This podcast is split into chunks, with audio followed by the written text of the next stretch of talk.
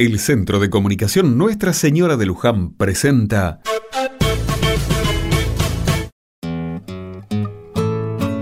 Otra mirada. Noviembre llega a su fin, un mes intenso, repleto de obligaciones, emociones, alegrías y tristezas, pasó rápidamente. En mi mente eso se nota. Hoy me quedé dormido y apenas pude tomar unos mates como para despabilarme y arrancar una jornada que tiene de todo. Gracias a Dios, no solo no perdí el colectivo, sino que pude viajar sentado. Como tengo un viaje largo, me puse los auriculares para amenizar el recorrido. No suelo ir escuchando radio, pero esta vez me enganché con una curiosidad que contaban en la radio. ¿Sabían que hoy es el Día Nacional del Mate?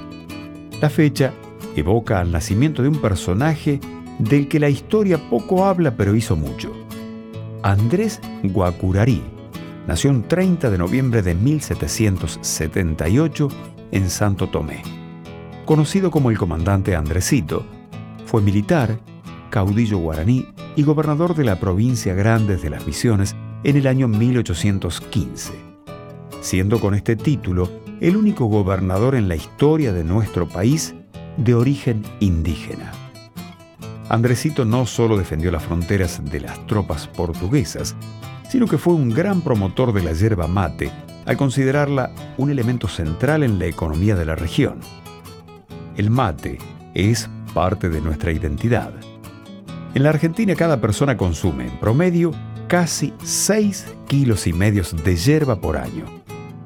Hay tantas formas de tomar mate, algunos prefieren bien amargos, otros con azúcar o miel. Lo mismo sucede con las hierbas. La variedad es tan amplia como los gustos. El mate es reunión, pero también reflexión.